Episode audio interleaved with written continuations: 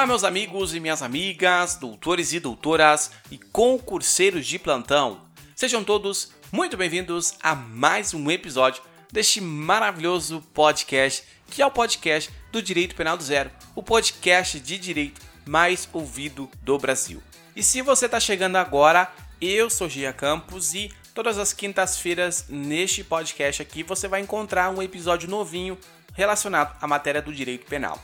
E eu gostaria de lembrar aos senhores que também nós temos outros podcasts, eu sou criador de outros podcasts do direito do zero. Então, ah, Jean, preciso estudar direito constitucional. Coloca aí na sua plataforma favorita, Direito Constitucional do Zero, e você vai encontrar o nosso podcast. Ah, mas eu preciso administrativo, processo civil, civil.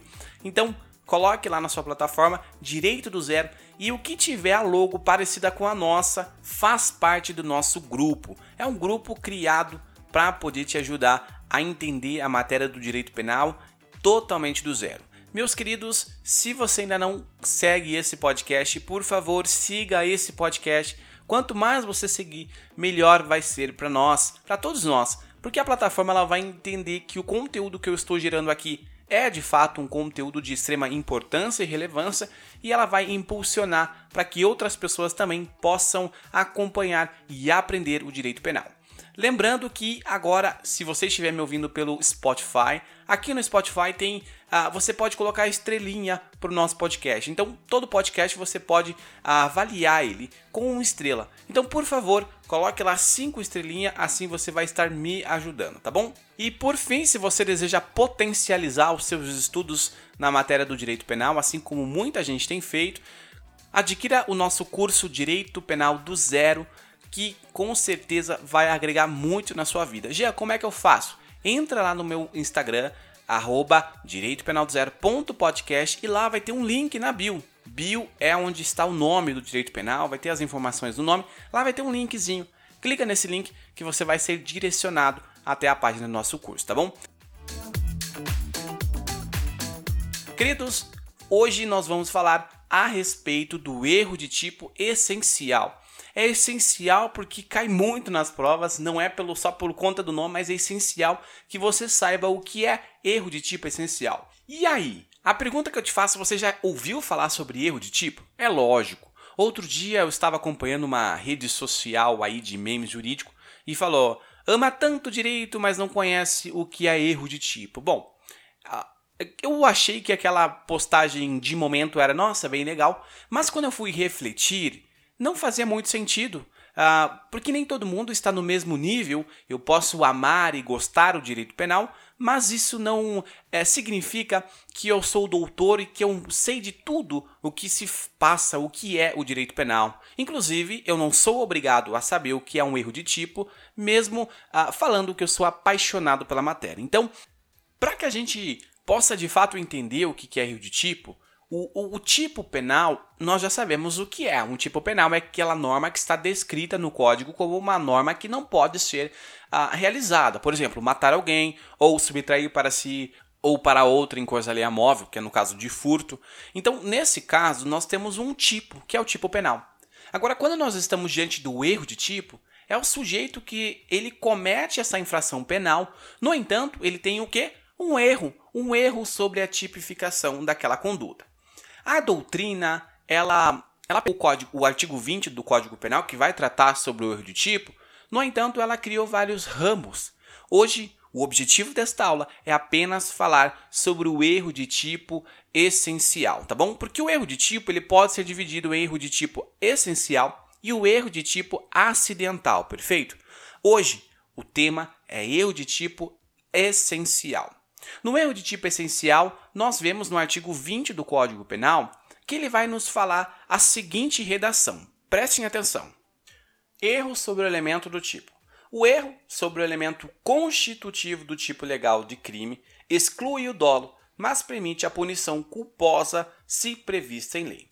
Gente, o que de fato é isso? Bom, eu já adianto para você que aqui dentro dessa linha pequena que nós lemos aqui no erro de tipo essencial, é, nós vamos ver duas coisas. Até cantei a bola para vocês. Nós vamos ver que aqui dentro do, o Código Penal ele não fala de erro de tipo essencial, erro de tipo acidental, erro de tipo acidental sobre o objeto, na execução, sobre a pessoa, ou resultado diverso do pretendido. Ele não fala. O Código Penal não fala. O legislador ele não falou sobre isso. E o que nós temos é uma construção jurídica doutrinária, né, a respeito do erro de tipo. Então, quando nós vamos, nós lemos, né, o que eu acabei de ler, nós percebemos três coisas. Ali dentro do artigo 20 está o erro de tipo essencial. É o que é cobrado pelas bancas, pelas provas da ordem. Então, quando você for colocar lá, artigo 20, erro de tipo essencial. Tá? Acontece que aqui dentro do que nós lemos, nós já vimos que tem um erro de tipo essencial, intrínseco dentro do artigo 20, e ele pode ser um erro de tipo essencial vencível ou invencível. Jean, eu não entendi. Como assim vencível ou invencível? Então tá. Separa o erro de tipo penal invencível.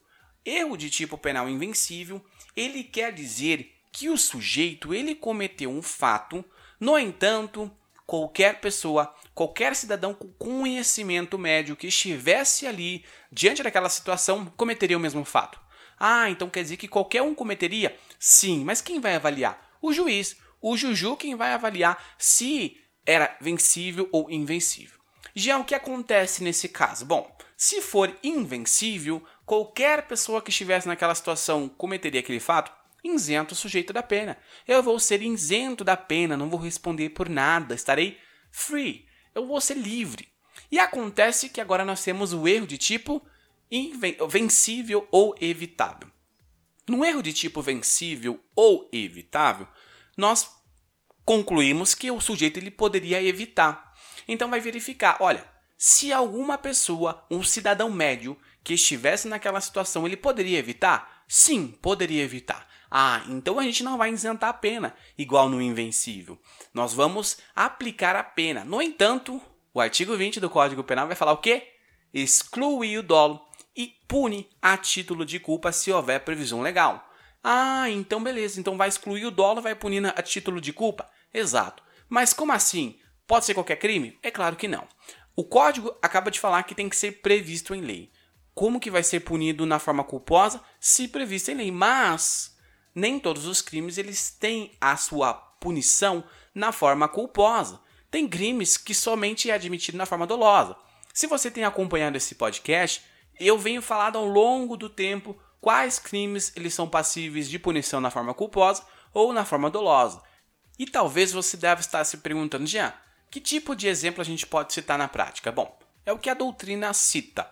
Vamos supor o exemplo de uma pessoa que estava no trabalho, pegou um guarda-chuva sem querer e levou para casa. Só que quando a pessoa pegou o guarda-chuva sem querer, ela acreditou que aquele guarda-chuva era dela. Então nós temos um erro de tipo, ela não queria subtrair qual é o tipo penal? É o furto que ela praticou. O que, que é o furto? Subtrair para si é o quê? Coisa alheia móvel. Então, o tipo penal seria coisa alheia móvel. Ela teve a vontade, o dolo, de é, subtrair uma coisa alheia móvel? É claro que não. Nesse exemplo citado, não. Ela pegou por engano. Então, nós temos um erro no elemento constitutivo do tipo penal. Acontece que essa pessoa ela não vai ser punida a título de dolo, mas somente na forma culposa. E aí você fala, Jean, mas você tá louco, porque o crime de furto ele só pode ser punido na modalidade dolosa. Exato, tá certinho. Então, nesse caso, a mulher não vai responder por, culpo, por furto culposo, porque não existe. Só existe o, o furto doloso, que, que é a vontade de furtar.